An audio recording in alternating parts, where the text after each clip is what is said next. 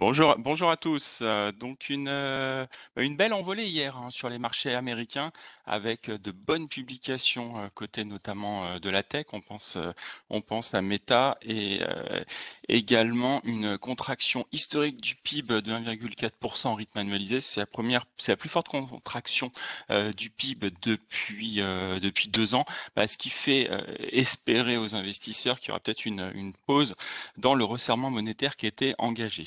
Donc euh, précisément S&P plus 2,47, Nasdaq plus 3,1%. Donc on a eu Meta euh, après les très bons résultats de mercredi soir et euh, l'ensemble du secteur télécom qui est aussi bien orienté, surtout le secteur euh, de la des semi-conducteurs qui bénéficie d'NVIDIA plus 7,4 et Qualcomm qui publie un bénéfice par action supérieur au consensus et le groupe relève ses estimations face à la demande en plus pour les terminaux mobiles. On a Qualcomm qui s'adjuge près de 10% de hausse. Alors, il y a eu beaucoup de publications dans l'ensemble qui étaient bonnes, juste quelques focus sur quelques-unes avec Ford euh, on a un BPA ajusté à 38 cents contre 36 attendus. On notera que la pénurie de puces pèse à nouveau sur les ventes. Euh, McDonald's qui publie alors une forte contraction de son résultat net, mais des ventes à restaurants constants qui sont en hausse de près de 12%. Et le groupe surtout précise qu'il a pu passer les hausses de coûts à ses consommateurs. Euh, Caterpillar, des résultats qui sont corrects, euh, mais, sans plus. Euh, le groupe précise que la demande en Chine est inférieure au niveau de 2019. Alors je note surtout qu'en post-clôture, vous avez eu les publications d'Apple et Amazon. Alors Apple, plutôt une, très bonne publication, chiffre d'affaires qui est au-dessus des attentes, bénéfices par action également, hausse du dividende de 5% qui est annoncé, ainsi qu'un programme de rachat d'actions de près de 90 milliards de dollars. Euh, le groupe s'attend juste à une contraction pour euh, le trimestre à venir, les trimestres à venir, suite au, blocage euh, de certaines de ses usines en Chine liées au Covid. Euh, donc le groupe parle de à peu près 8 milliards de dollars euh, de ventes qui pourraient être affectés. Amazon, c'est pas une bonne publication. On a un chiffre d'affaires euh, qui est certes légèrement au-dessus du consensus, mais on a un bénéfice par action inférieur à 7,38 là où le consensus était à 8,36. L'impact, c'est la baisse du titre Rivienne de 7,6 milliards de dollars comme impact. Le, groupe se retrouve donc dans le rouge. Surtout les perspectives sont un peu décevantes. On a un chiffre d'affaires pour le prochain trimestre euh, inférieur largement à ce que le consensus euh, attendait euh, en cause la, guerre en Ukraine ainsi que les, conditions économiques. et enfin, je termine juste avec ça, Intel qui révise ses perspectives pour le deuxième trimestre pardon, en baisse et ainsi qu'un qui publie également un chiffre d'affaires qui est inférieur aux attentes. Donc une publication plutôt mauvaise. En Asie, une légère hausse euh, ce matin. Vous avez le Japon qui est fermé, euh, Taïwan plus 0,9, euh, Hong Kong plus 2,2. Je crois que ce qu'il faut retenir, c'est que vous avez le gouvernement chinois qui annonce plus de mesures pour stimuler sa croissance, notamment une peut-être un assouplissement de la répression de Pékin autour des valeurs technologiques. Vous avez le Hang Seng Tech qui était en hausse de près de 10% ce matin, donc une, une très forte hausse. Et juste en en, marge des, pénuries déjà que l'on voit se profiler sur euh, tout ce qui est euh, céréales. Vous avez une vague de chaleur euh, très forte en Inde qui réduit le rendement de la récolte de blé. En Europe, euh, hier, on a eu des, des perspectives, des, des, progressions assez euh, intéressantes du CAC plus 1, DAX plus 1,35.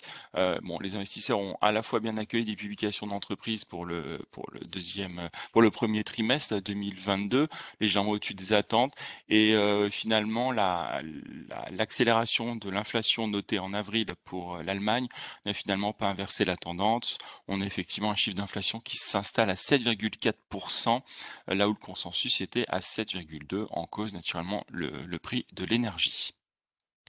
Euh, publication ce matin en Europe, vous avez euh, Safran qui confirme ses objectifs 2022. On a un chiffre d'affaires qui est en hausse de près de 17% sur une base comparable. Saint-Gobain également une publication du premier trimestre légèrement supérieure aux attentes, euh, volumes qui sont en hausse de près de 1,9%, soit 8,3 si on se compare au premier trimestre 2019. Donc quand même une, une, très bonne tendance malgré un environnement géopolitique que l'on connaît. ce qui est intéressant, c'est que le groupe a pu passer des hausses de prix, 14,5% de hausse de prix, donc très solide. Et Saint-Gobain qui vise en termes de perspective une nouvelle progression de son résultat d'exploitation pour 2022. Technip qui fait état d'un free cash flow certes faible au premier trimestre, mais qui est confiant pour son amélioration pour le reste de l'année et ce qui lui permet de poursuivre la politique de réduction de sa dette. Euh, Accor, le, groupe publie un, chiffre d'affaires donc sur la voie du redressement, 701 millions d'euros au-dessus du consensus. Euh, le groupe prévoit une accélération de son développement pour 2022 et il tape sur une reprise complète des voyages euh, d'ici la fin de l'année, voyages domestiques. Rémi Cointreau, vous avez une croissance organique qui se contracte, mais un petit peu plus que le, le, consensus, moins 9,4%. Pourtant, le groupe confirme ses perspectives pour l'ensemble de l'exercice, dont une amélioration de la marge d'exploitation. Et enfin, j'en terminerai avec les bancaires. Vous avez BBVA et Keisha Bank euh, qui publient avec des résultats nets d'intérêt qui sont supérieurs euh, aux attentes, donc plutôt de, bonnes publications. Et Amundi également avec des, euh, actifs sous gestion à un peu plus de 2 milliards d'euros, donc supérieurs au consensus. J'en ai terminé. Nantes pour les mid small? Bonjour, beaucoup de publications sur Emile Small. Je commence avec Wavestone, chiffre d'affaires T4 à 129 millions d'euros, une croissance de 9%. Sur l'ensemble de l'année, le chiffre d'affaires s'établit à 470 millions, soit plus 13%, dont 10% à périmètre et tout change constant. Le T4 est meilleur qu'attendu avec un grand effet euh, périmètre et Forex, mais aussi et surtout une croissance organique qui n'a finalement pas ralenti par rapport au T3. Seb, chiffre d'affaires au T1, 1,915 milliard d'euros, soit une croissance de 3,4%, un résultat opérationnel à 140 millions d'euros. La décroissance d'activité sur certaines zones n'est pas une surprise, mais reste plus prononcée qu'attendue. En cause, l'effet de base aux USA associé à un retour à une vie plus normale qui défavorise certaines gammes et booste celles qui avaient été mises de côté durant 2020-2021. Classe euh, marge commerciale brute du T1 à 35 millions d'euros, soit une croissance de 46%. Je continue avec deux CRSI, chiffre d'affaires OS2 à 91 millions d'euros, soit plus 8%. Et sur l'ensemble de l'année, ça s'établit à 182 millions d'euros, soit une croissance de 11%. Groupe Guillain, chiffre d'affaires 2021 à 740 millions d'euros, soit une croissance de 19%. Un EBIT 2021 qui ressort à 80 millions d'euros, soit moins 6%. Publication plus favorable qu'anticipée, malgré l'impact des hausses des matières premières. SPI, chiffre d'affaires T1 à 1,792 millions d'euros, soit une croissance de 11%, dont 3,3% en organique. L'EBITDA ressort à 70 millions d'euros, soit une croissance de 17%. Le retour à une croissance euh, organique plus marquée qu'anticipée, la surperformance organique provient d'une bonne dynamique en France et surtout de l'Allemagne et l'Europe centrale. Les perspectives de 2022 sont confirmées, à savoir une croissance organique supérieure à 3% et du MNE qui cible 250 millions d'euros de chiffre d'affaires. Les principales guidance portant sur la période 2023-2025 sont une croissance organique supérieure à 4% par an et une marge d'EBITDA 2025 de 6,7%. Et je termine avec Roche-Beaubois, chiffre d'affaires T1 à 92 millions d'euros, soit une croissance de 29,6%. C'est une publication d'un chiffre d'affaires T1 qui est euh, sans surprise, avec deux chiffres sur l'ensemble des zones géographiques. Notons un effet prix de plus 7% pour compenser l'inflation des matières premières, énergie et autres OPEX. C'est bon pour moi ce matin. Merci Émeric. Euh, juste l'agenda. Ce matin, nous aurons euh, pour la France et l'Allemagne les chiffres du PIB pour le premier trimestre 2022 et aux États-Unis cet après-midi, indice PMI de Chicago euh, avec notamment et également les indices des prix à la consommation pour le mois de mars. Lionel pour le point technique. Oui, bonjour. Sur le CAC, la remontée s'est arrêtée hier sur le gap baissier de lundi matin. Euh, qui est vers 6573. Donc on a laissé une petite mèche euh, haute euh, hier à ce niveau-là. ce matin, ça continue de remonter et on, s'attaque à nouveau à ce niveau.